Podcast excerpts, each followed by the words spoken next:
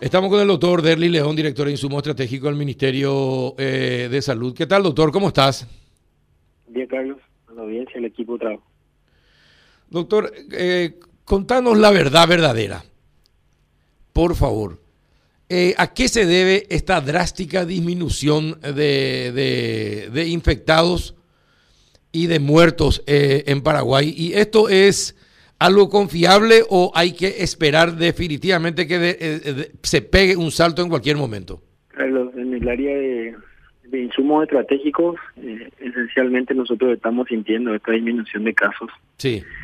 desde el punto de vista del comportamiento epidemiológico, creo que que el equipo del doctor se queda con la doctora Irala podrían darnos mejores detalles de la explicación de, este descenso brusco. Yo creo que es multifactorial, es la inmunidad causada por los contagios, es el nivel de vacunados eh, de, de, la población vulnerable que ha hecho que, que como primera medida en su momento se haya eh, vacunado al personal de salud, a esa franja vulnerable de adultos mayores.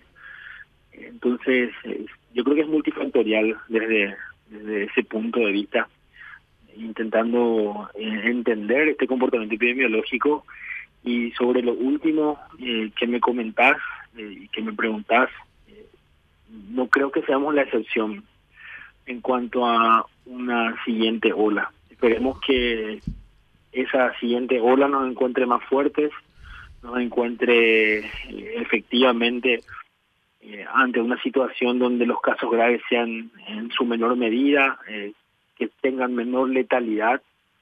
Eh, creemos que en todos los países, en todas las regiones, se han visto aumentos de casos posteriores a olas intensas como la que nosotros tuvimos, a la que llegamos a picos a picos terriblemente importantes con, con las consecuencias que conocemos todos. Entonces, bueno, este es el momento en el que nos estamos preparando efectivamente con muchas lecciones aprendidas de los meses que vivimos, marzo, abril, mayo, junio, inicio de julio. Esa es la situación, Carlos, desde nuestra lectura y estamos trabajando ya desde hace más de ocho semanas, tratando de proyectar escenarios de cada tres meses y escenarios a doce meses con, con todo el equipo, porque esos cálculos son aritméticos o son algorítmicos y tratamos de, de acercarnos o, prepararnos para un posible peor escenario de vuelta eh, con, con números un poco un poco más ciertos con un margen de error mucho menor pero eh, en, en ese campo está la epidemiología está el departamento de vigilancia de la de vigilancia sanitaria ¿no? Y en cuanto, en cuanto al impacto económico que tienen estos descensos, eh, ¿se compran menos insumos eh, o se reservan menos insumos? ¿Llegan a los hospitales menos insumos? Y si se pudiera hablar de, de, por lo menos tres semanas hasta ahora, que es el tiempo en que esto tiene un descenso importante, ¿cuánto es el impacto económico en cuanto a compra o uso de insumos estratégicos, doctor? Y podemos, tenemos más de mil productos entre insumos y medicamentos, en todo el listado de medicamentos esenciales del Ministerio de Salud. Y puedo darte un solo indicador, tomando el ejemplo de lo que habíamos pasado con Mía Solana Tracuyo, eh, darte, darte un número para poder relacionar el impacto con todos los demás insumos y medicamentos. Solamente en el mes de marzo utilizamos eh, eh Mía Solán en la cantidad en la que usamos en todo el año 2019, por ejemplo, ¿verdad? Porque lo tomamos el 2020 porque fue un año atípico, sí. pre-pandemia, pero el 2019 si usamos como un parámetro para poder hacer cálculos. Em, también con una capacidad instalada tres veces menor a la que tenemos hoy, hoy tenemos tres veces más camas de terapia intensiva, tres veces más camas de internación. En solamente el mes de marzo se llevó todo lo que nosotros consumimos en Solana en el año 2019 así otra vez en abril, así otra vez en mayo, así otra vez en junio. En esos cuatro meses usamos insumos y medicamentos como cuatro años sin pandemia. Nos estamos eh, recuperando de esa situación y planificando lo que se viene, porque así fue el impacto. Y hoy sí tenemos eh, faltantes menores, pero tenemos faltantes que estamos encontrando mecanismos como para poder tener compras rápidas y volver a abastecer aquello que se ha llevado esta pandemia eh, en diferentes en diferentes ítems. Como insumos y medicamentos. Estamos trabajando para que esa necesidad sea menor y que también tenga un menor impacto en, los gastos del paciente y de las familias, porque si recuerdan al inicio, en el mes de marzo, eh, solamente en requerimientos de Mía Solana Tracurio los gastos eran tremendamente altos. Estamos hablando de, de gastos que iban de 3 millones a, a, 10 millones de guaraníes al día, que pudimos de alguna manera darle sostenibilidad en el tiempo, porque así lo hicimos desde marzo a hoy. Y, bueno, procurando que esos faltantes no, no, generen ese impacto de bolsillo y que el paciente tenga lo que necesite, porque esa definitivamente es nuestra tarea. claro. Eh, pero en cuanto al uso de, esos medicamentos, ¿cuánto se redujo cuánto se redujo el uso de esos medicamentos en los últimos en, esa en esa medida, Carlos? Eh, Impresionante. De pasar de pasar de, de 20 mil ampollas y siempre uso nomás como ejemplo el Solana sí. o la de pasar de 20 mil ampollas al día, hoy no estamos llegando a 500. Qué bárbaro, impresionante, doctor. Eh, eh, impresionante, es decir, el, el ¿cuánto? El, el, el 4%, 5%.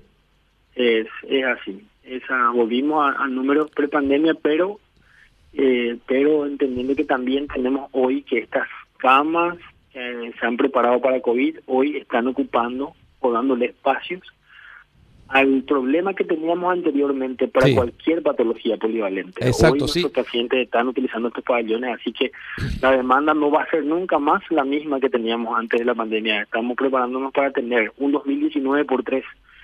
Yo recuerdo... Ese es el, ese es el mecanismo. recuerdo, recuerdo, doctor León, que eh, había gente que incluso después del aumento de las camas de terapias en todo el país, había gente esperando para entrar en terapia. Hoy prácticamente no hay gente internada en, en estado grave por COVID. Prácticamente no hay. El escenario, Carlos, era 700 camas de terapia ocupadas y 200 esperando afuera. Sí. Ese fue el escenario de mayo, junio, julio. Sí. Y, y hoy esas camas, efectivamente, o esa capacidad instalada, se está utilizando para otras patologías. Así que va a hacer que nuestros números de insumos y medicamentos aumenten. ¿Cuántas camas están ocupadas por enfermos de COVID, por ejemplo, hoy? a la fecha de hoy no tengo yo el dato preciso, pero realmente ayer el Hospital Nacional mostraba números increíbles y, eh, en cuanto a disminución del número de casos, creo que había algo así como nueve pacientes. Mire, eh, eh, ese es el, escenario hoy. Esperemos que octubre, noviembre sigamos con este ritmo de descenso, pero preparándonos para una posible una posible, tercera casos posteriormente, porque sabemos que bueno, por diferentes factores, eh, los casos, eh, las libertades también han, han ido en aumento y, bueno, es un escenario que, se vio en, todo, en todas partes. Sí, doctor, pero esto es un caso, mire que lo que pasa, eh, esto que pasa en Paraguay no es solamente de Paraguay, es en la región, en América. Sucede en América y llama la atención de los científicos, usted es científico también, y llama la atención de los científicos esta situación eh, de Paraguay de estar en, en, una pésima condición, Uruguay después de estar liderando la cantidad de muertos, Brasil ni qué decir, Argentina también, Colombia por ahí nomás. Y de repente todo hoy estamos, pero un descenso increíble en los casos de COVID en todos los países, incluso esto es nota de, de la BBC, de, del diario de la, de la, BBC de Londres, del día de ayer, eh, inexplicable para los científicos, están tratando de encontrarle un sustento científico a esta disminución en América Latina. Ojalá que, podamos consolidar eso, eh, que se sigan aumentando los inmunizados, que tengamos, como se está haciendo, aunque el ritmo sea eh, eh, espaciado, el ritmo sea, la cobertura de inmunizaciones sea para esa población vulnerable, que efectivamente es la que terminaba o internada o en terapia intensiva ese es el plan que se está siguiendo, Carlos, y ojalá, ojalá por el bien de toda la ciudadanía, el bien de toda la gente, sigamos cuidándonos, ¿verdad? Eh, sí, definitivamente. Bien. Doctor, muchísimas gracias por tu tiempo y fuerza, doctor, para lo que lo que seguirá y lo que se viene. Muchas gracias, Carlos, y bueno, siempre atento a, a poder responder la consulta. Un gran abrazo.